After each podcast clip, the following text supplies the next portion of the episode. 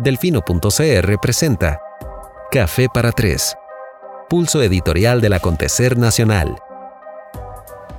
Muy buenas noches, bienvenidas y bienvenidos a una entrega de Café para Tres. Hoy es jueves 3 de octubre del año 2019.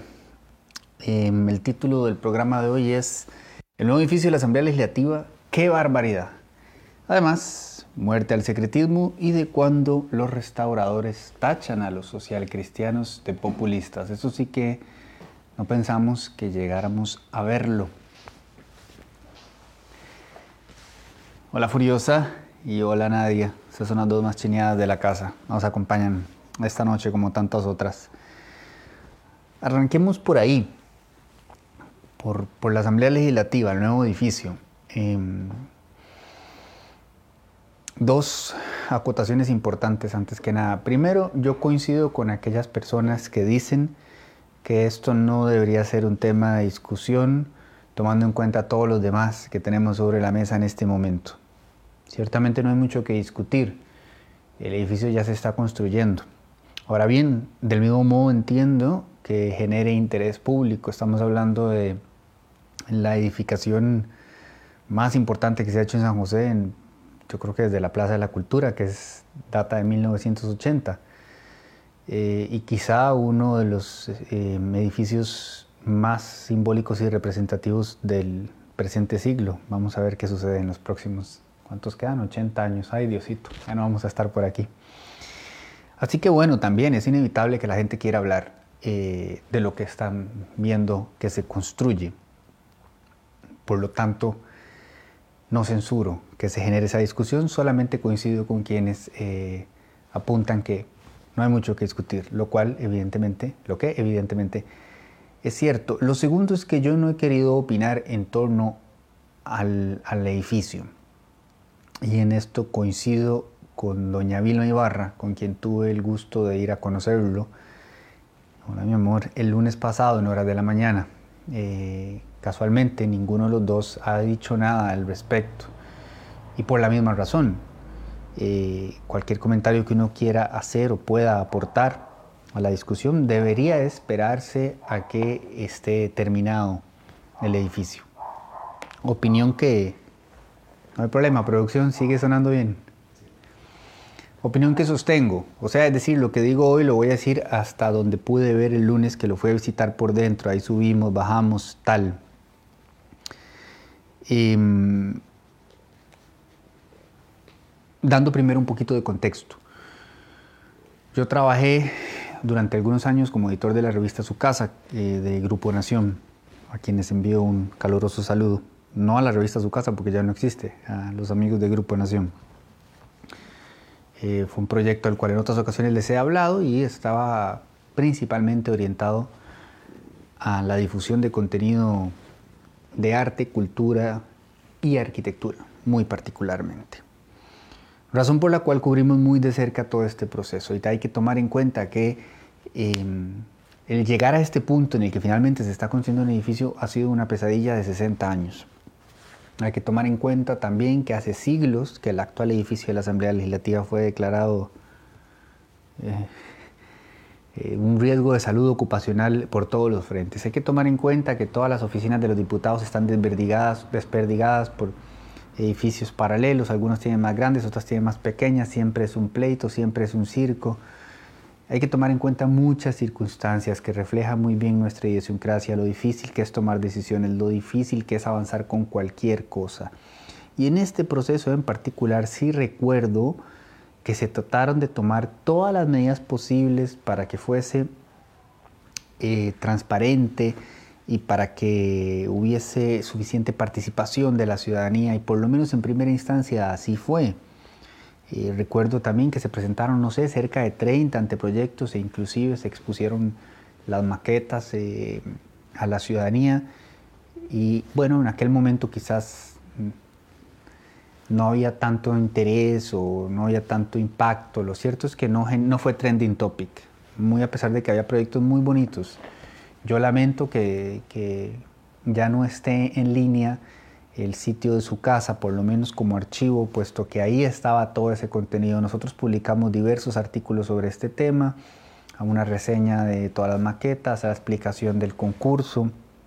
En fin, el punto es que el arquitecto Salinas resultó ganador.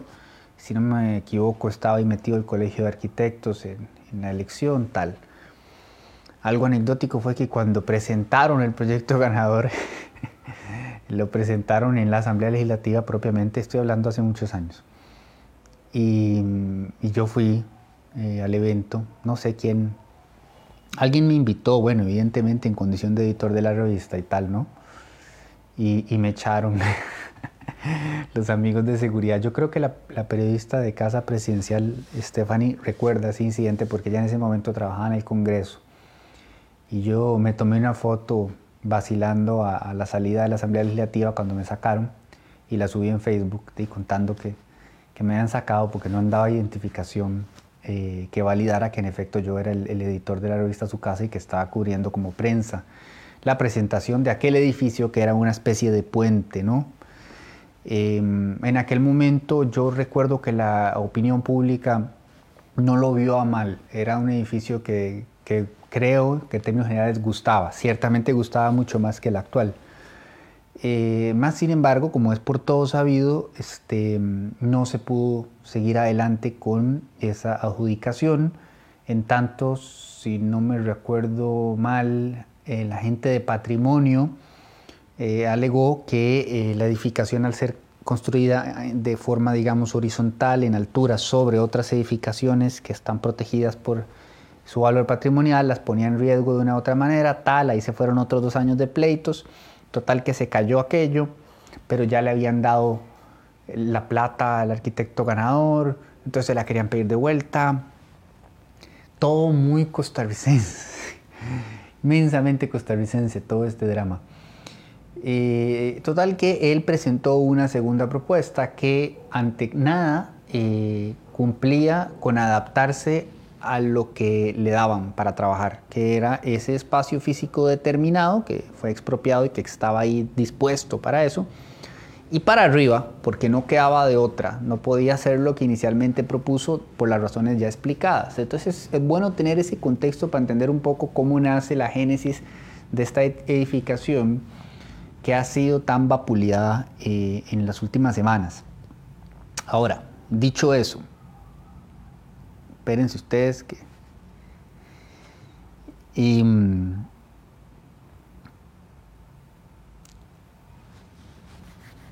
el grueso de la discusión ha girado en torno a el elemento estético y ahí no hay mucho que decir. Es un poco como que yo les comente a ustedes que a mí no me gusta la cebolla y ya no vamos a llegar a ninguna conclusión feliz si a ustedes sí les gusta. O sea, es un tema de apreciación y de, y de gusto, pues, valga la redundancia. Y claramente a la mayoría de la gente pues esta edificación le parece horrenda, o por lo menos así lo, la, mayoría de la gente que lo ha expresado en redes sociales. No les gusta, no, no, aprecian el elemento estético y eso no hay nada que discutir, eso ya es subjetivo y, y, y, fin, ¿no? O sea, es lo que hay.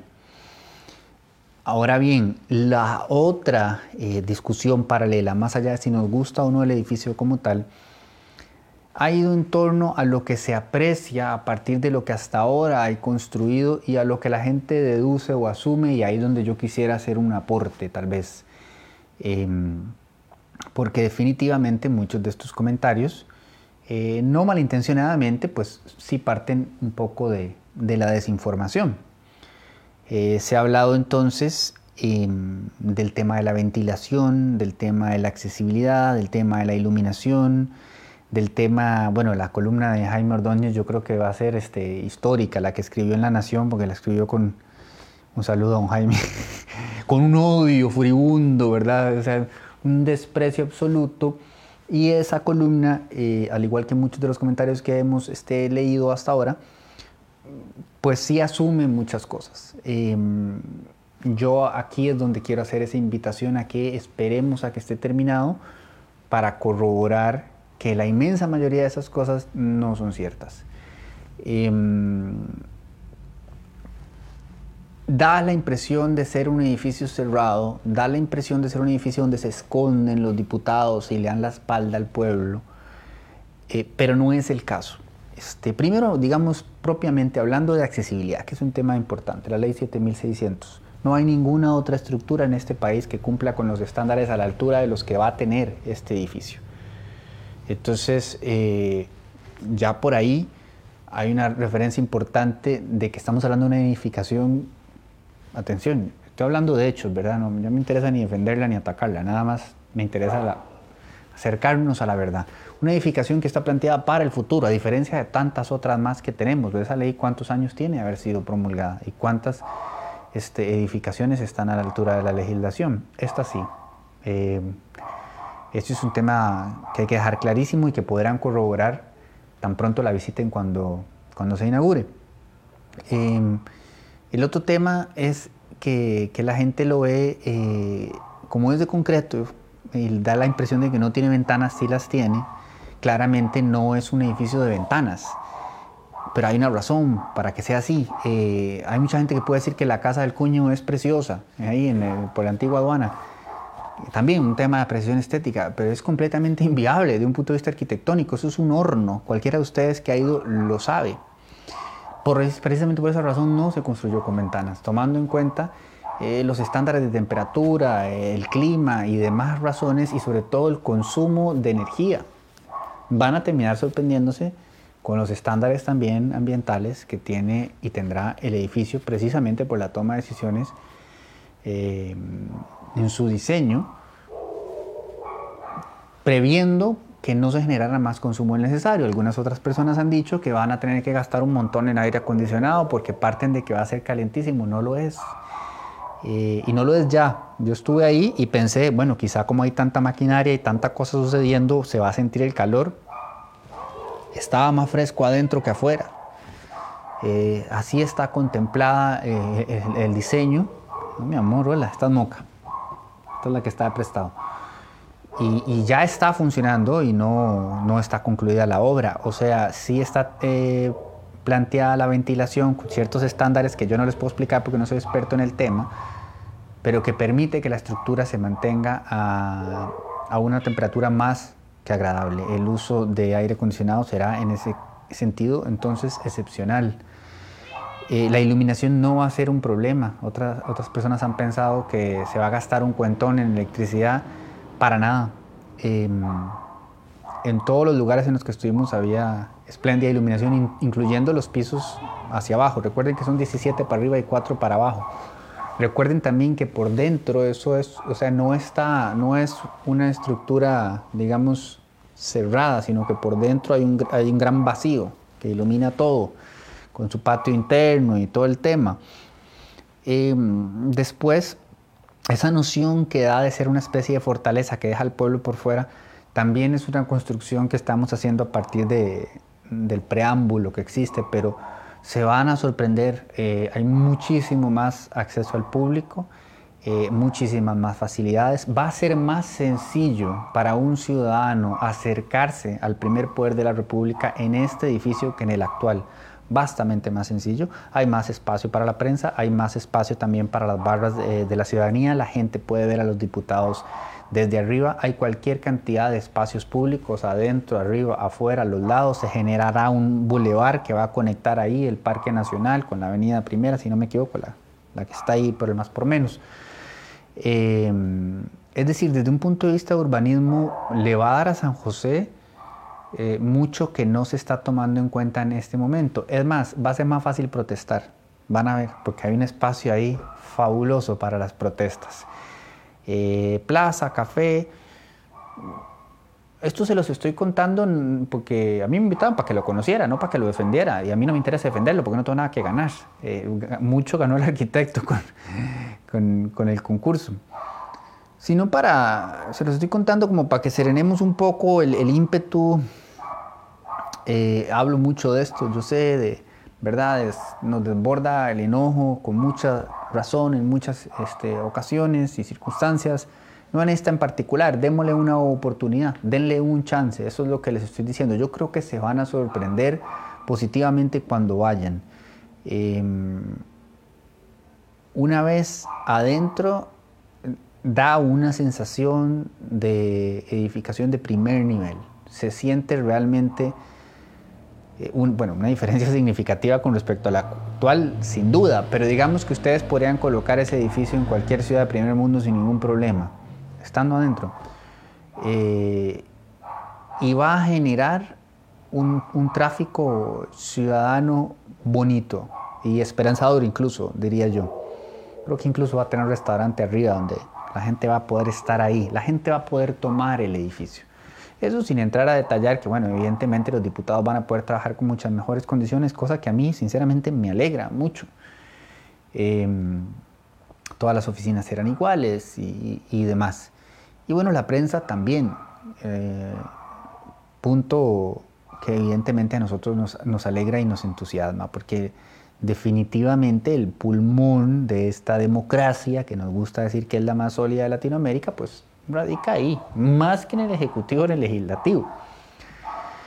Así que en buena hora, mayores accesos, más facilidades eh, y mejor estructura para el trabajo tanto de las personas que ahí desempeñan sus labores como quienes, para quienes eh, deben cubrir esas labores. Nuevamente, el elemento estético, cada uno de ustedes dirá. Eh, Ciertamente está claro que la mayoría lo ve bastante feo, pero por dentro sí, sí que creo que no les va a parecer feo. En fin, quería compartirles eso a razón de que estuve por ahí el lunes y contarles un poco porque no había hablado del tema antes y también esa relación afectiva que tengo con, con todas las circunstancias, recordando lo simbólico de aquella vez que me echaron de, este, de la asamblea. Mi mensaje entonces sería, esperemos, eh, esperemos a que la obra esté terminada, falta muy poco, me parece que por ahí de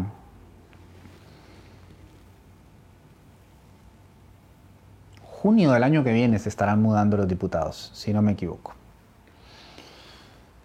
Y no sé, yo la verdad estoy, estoy contento con la idea de que incluso esta asamblea trabaje ahí.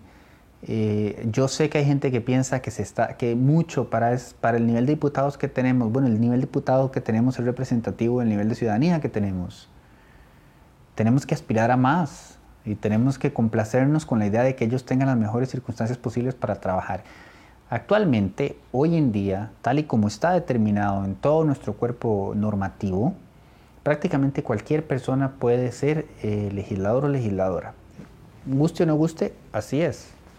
Yo veo en eso un robusto elemento democrático. Tal vez estoy siendo demasiado romántico, pero a mí me parece, me parece bonito, me parece loable, me parece, me parece que está bien. Obviamente esperaría que los partidos políticos procuraran buscar personas que, que fuercen a, generar un aporte eh, tangible al Congreso. Sí, yo pondría esa responsabilidad no en nuestro cuerpo normativo, sino en los partidos que eligen a las personas, ¿verdad? Para que elijan a personas que tengan ciertas aptitudes. Pero el hecho de que alguien de cualquier rincón de este país y con cualquier tipo de formación tenga el derecho de representar a su comunidad en la Asamblea Legislativa en el más alto nivel, a mí me parece maravilloso. Y, que se ilusione con la posibilidad de trabajar en un edificio como ese y en las condiciones que ese edificio va a reunir, también. Ojalá más gente de más comunidades se involucre en política y se integre con partidos que representen sus intereses y sus ideales y vaya a defender esos intereses y sus ideales, a la Asamblea Legislativa y ojalá la ciudadanía tome más interés en estas diversas propuestas para que pueda elegir aquella que se acerca más a su visión de país. Y ese era el punto número uno, ¿no? El edificio de la Asamblea Legislativa. El número dos tiene que ver con, con una buena noticia y que yo quisiera que los incentivara a pensar que las cosas sí pueden cambiar y pueden cambiar para bien y que en buena medida está en nuestras manos que así sea cuando nos importa, cuando nos involucramos, cuando participamos, cuando nos informamos. Como saben ustedes, el día de ayer la Sala Constitucional le dio la razón a, Delfino CR em, en virtud de un, un recurso de, una acción de inconstitucionalidad que presentó Luis Manuel Madrigal, nuestro periodista queridísimo y estrella. Justo hoy estaba revisando las historias de él en Instagram y, publicó un Excel que tiene, Lucho es un fuera de serie, eh, una lista, no sé, de 16, 18 eh, recursos de amparo y acciones de inconstitucionalidad, todas se las han declarado lugar, una efectividad del 100%. Claro que Luis es periodista, pero ante todo es ciudadano, y eso pone de manifiesto que todos estamos a un documento de cambiar para bien la forma en que, eh, en que funcionan las cosas en el país, y eso es lo que ha hecho Lucho y lo que procuramos hacer nosotros desde esta plataforma. A final de cuentas, como he tratado de decirles en otras ocasiones, todos somos gente, somos ciudadanos. Eh, Lucho claramente el más brillante de nosotros. Entonces, eh, recuerdo a dos años, hoy se cumplen dos años de un momento muy significativo en la trama del cementazo, que fue cuando cerró su cuenta el chamuco la cerró ahí con un, con un saludo a este servidor, como olvidarlo. Recuerdo en estas semanas de estrés mis conversaciones con Luis, en ese momento no trabajábamos juntos, nada más nos estábamos dando apoyo moral y emocional porque era un momento muy, muy difícil. Yo le decía, no soporto, no soporto que los diputados puedan eh, salirse con la suya con estas votaciones en secreto. Porque mm, hay gente muy decente en el Congreso. Recuerden que hay 57 diputados y cada uno de ellos tiene 6, 7 asesores, así que multipliquen esa cantidad de asesores que hay, la cantidad de funcionarios que hay. Algunas de esas personas son muy valientes y hablan con uno y le cuentan lo que realmente está pasando y lo que se está cocinando cuando los diputados pretenden que una votación sea secreta. Todo eso ellos ya lo tienen súper resuelto y súper conversado. Por eso es tan importante que sean abiertas, que sean públicas y que sean transparentes y por eso no es de recibo esa argumentación falaz eh, y absolutamente grosera e irresponsable de algunos diputados cada vez que quieren decir que acaso el voto del público, de la población, cuando vamos a las elecciones es, público. Por favor, ¿cómo van a comparar, verdad?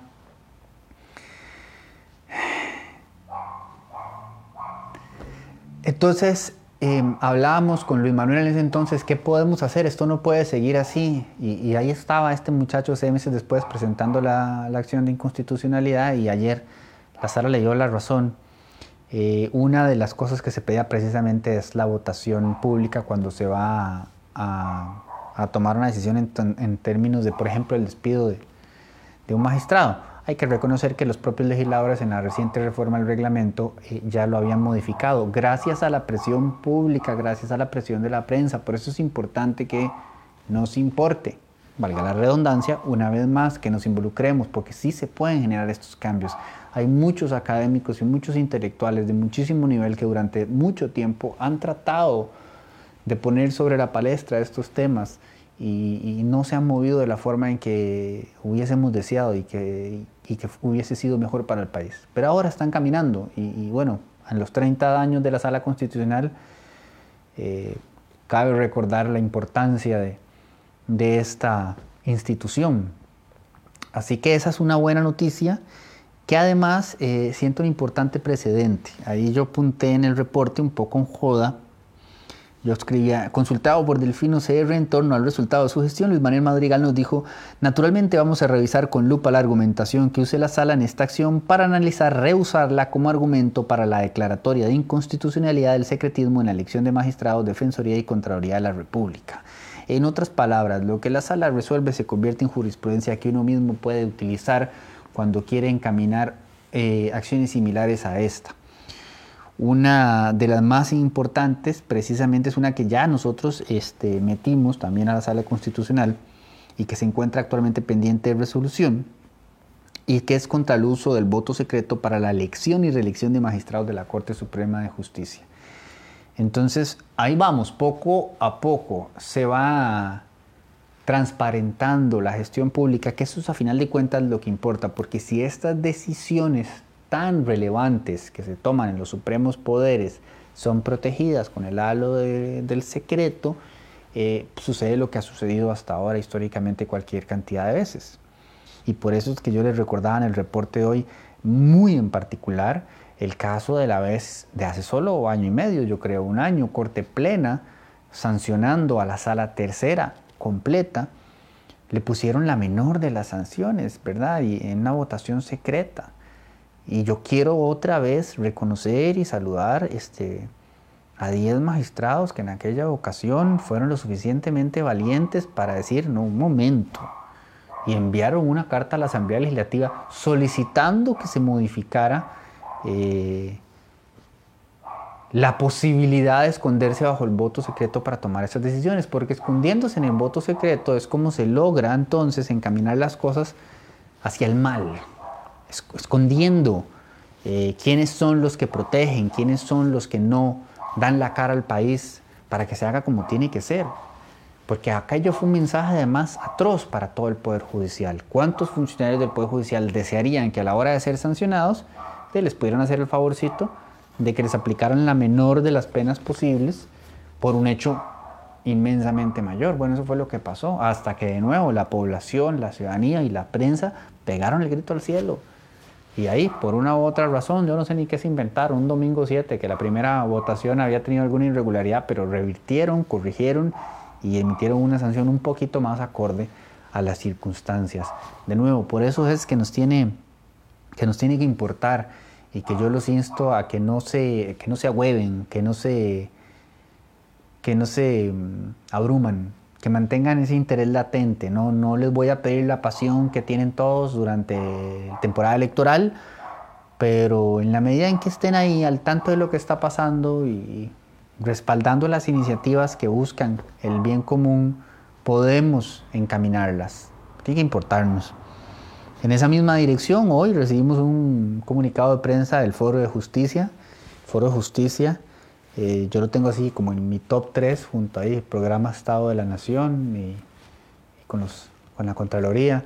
Eh, de, entidades o instituciones a las que les guardo mucho respeto y mucho aprecio por el trabajo que hacen. Bueno, el Foro de Justicia es una de ellas y nos contaba que hoy se dio un importante paso para lograr las votaciones públicas en nombramientos clave de la Corte Suprema de Justicia porque la propia Corte le dio el visto bueno a un proyecto de ley eh, que se titula Transparencia en los nombramientos de la Corte Suprema de Justicia. ¿Qué eliminaría de este proyecto de ley? La votación secreta que hasta ahora se ha practicado en la Corte Suprema para el nombramiento de los y las autoridades que corresponden al órgano. ¿De quiénes estamos hablando? Magistratura del Tribunal Supremo de Elecciones, Fiscalía General, Dirección de OIJ y la Defensoría, este, la Defensa Pública. Entonces, los amigos de Foro de Justicia escriben algo que yo quisiera que, lo, que se dejaran hoy, que es lo más importante, por qué estos temas son relevantes, que es lo siguiente. La publicidad y transparencia en este tipo de nombramientos son una motivación para asumir una mayor responsabilidad en la toma de decisión pues al menos se debe justificar la elección. Para eso los ponemos ahí, para que tomen decisiones, porque consideramos que son las personas mejor preparadas para hacerlo, pero bueno, que no las tomen a las espaldas del pueblo, que las justifiquen. También promueve el involucramiento de la ciudadanía y medios de comunicación para que puedan realizar una fiscalización de estos procesos. Esto es muy importante. Si los procesos son abiertos, los podemos fiscalizar. Caso contrario, no tenemos cómo saber qué está pasando por ahí y por qué está pasando eso por ahí y cuáles intereses se están moviendo y a quién responden. Todo ello tiene como objetivo contar con procesos de selección fundamentados y basados en parámetros de idoneidad para el puesto, que a la postre fortalezcan la institucionalidad judicial y el servicio de administración de la justicia, fortalezcan la institucionalidad judicial y el servicio de administración de la justicia, no se me ocurre nada más importante. Un poder judicial robusto, sano, que no dé pie a desgracias como las que vivimos hace dos años. Que no se nos olvide lo que pasó tan recientemente. Como ya todo ese calor del momento pasó, yo recuerdo gente de Poder Judicial diciéndome, no, esto nos va a motivar muchos cambios este es el golpe que necesitamos. Bueno, sí, algunos de esos cambios se han ido encaminando, pero definitivamente no a la velocidad que deseáramos. Y ya la gente se ha ido como olvidando un poquito de que aquello implicó eh, fuerzas, y, no sé cómo decirlo, fuerzas no felices operando desde los tres poderes de forma ilegítima. Eso es muy grave. Y no tenemos que permitir que se faciliten las circunstancias que den pie a ese tipo de escenarios, donde una persona crea que teniendo una manita en cada uno de los poderes puede llegar hasta donde quiera.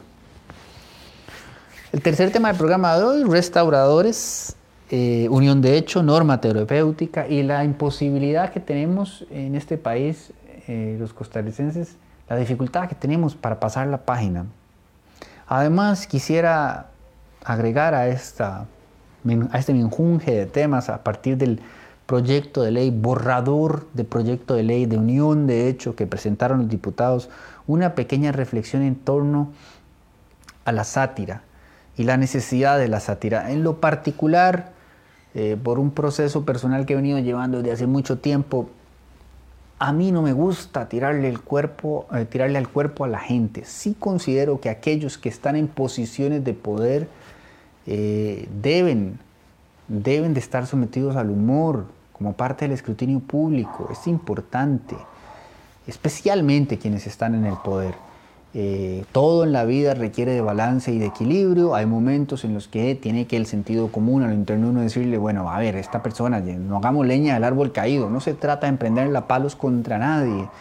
Pero si alguien eh, tiene, ostenta el puesto de diputado o diputada y está utilizando ese poder para violentar la ley, pues con toda razón eh, la ciudadanía, que en este caso está oprimida frente a ese poder, porque la ciudadanía nada puede hacer, el diputado o la diputada sí, puede meter un proyecto de ley infame como este y afectar sus derechos directamente. Entonces no podemos crear una falsa equivalencia. Estamos en una situación de una persona que está, que representa el poder y que puede afectar directamente la vida de, esta, de estos sectores de la población. En cambio, cuando se le satiriza o se hacen bromas o se le ridiculiza o se le expone como manera de generar conversación, eh, se balancean un poco las fuerzas porque entonces se deja entrever lo que realmente está pasando acá y la carencia en los argumentos de la persona que está tratando de oprimir o reprimir de una forma u otra, como estaba sucediendo a todas luces y con toda claridad en este impresentable proyecto de ley o borrador, como lo quieran llamar, al cual 25 diputados le pusieron la firma. Y esto es sumamente preocupante, porque todo el mundo sabe que no es ni política, pero sobre todo legalmente viable lo que pretendían presentar. Es más, la sala constitucional básicamente les dijo, les vamos a dar 18 meses para que ustedes, en cumplimiento con su deber y ayudándole al país a salir adelante, eh, regulen esto.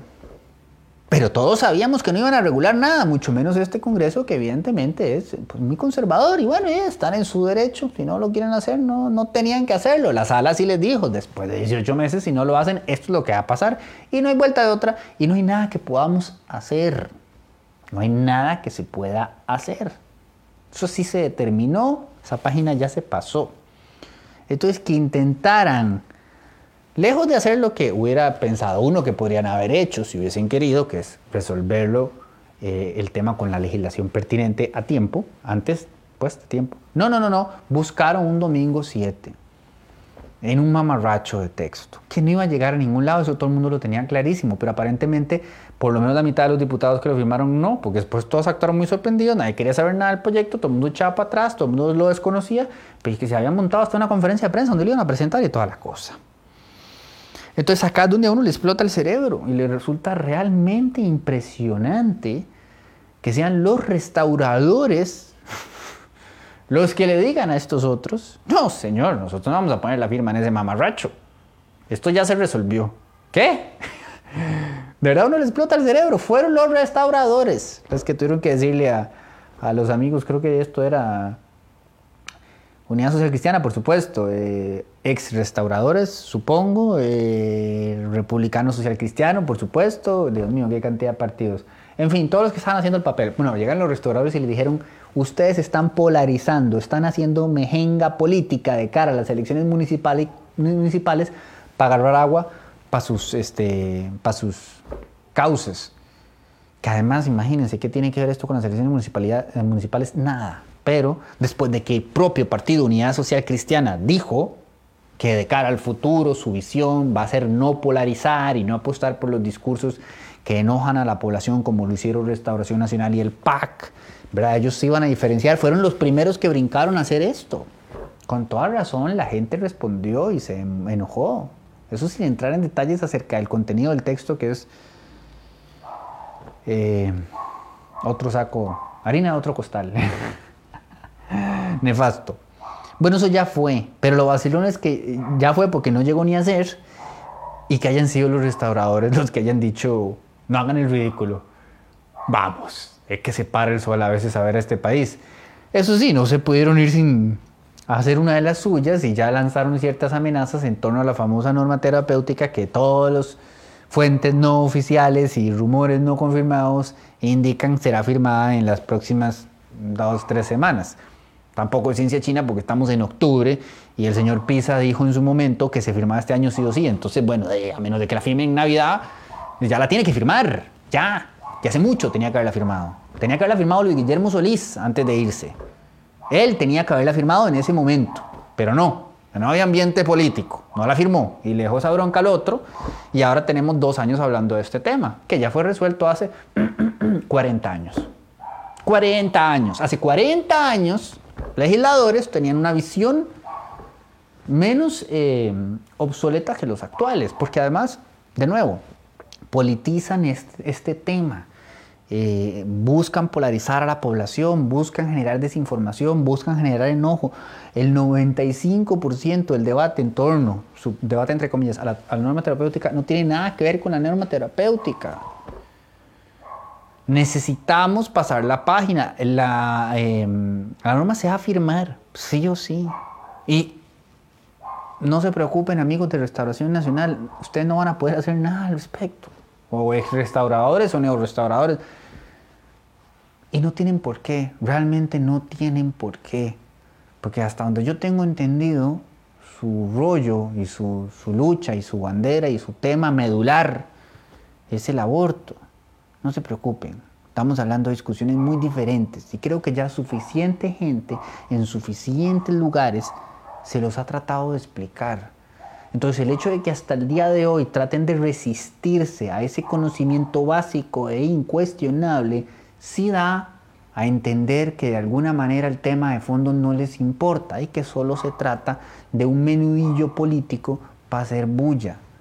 Entonces sean consecuentes con el mensaje que le acaban de enviar a la Unidad Social Cristiana y pasen ustedes también la página y pónganse a trabajar en la reactivación económica, como dijeron que lo van a hacer para las elecciones municipales.